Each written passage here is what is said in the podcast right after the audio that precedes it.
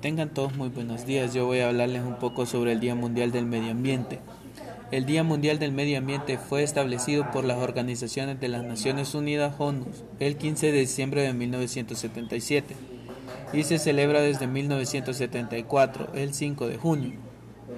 Los objetivos principales son brindar un contexto humano, motivar a las personas para que se conviertan en agentes activos del desarrollo sustentable y equitativo, promover el papel fundamental de las comunidades en el camino de la actitud hacia temas ambientales y fomentar la cooperación para que el medio ambiente sea sostenible, pues esto garantizará que todas las naciones y personas disfruten de un futuro más próspero y seguro.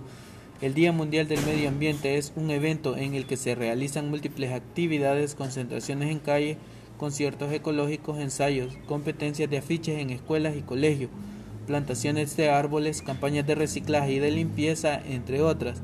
Es además un suceso multimedial que lleva a periodistas a escribir y hacer reportajes críticos acerca del ambiente, así como documentales televisivos, exhibiciones fotográficas, entre otras.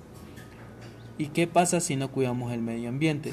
Destruiremos poco a poco el planeta Tierra, los incendios y la contaminación, la producción de CO2 influye al deterioro de la capa de ozono. La contaminación del agua por aguas negras causan pérdidas importantes de especies animales marinos.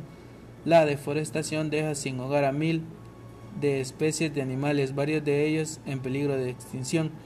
La alta producción de CO2 produce la lluvia ácida y también el efecto invernadero que afecta el calentamiento global.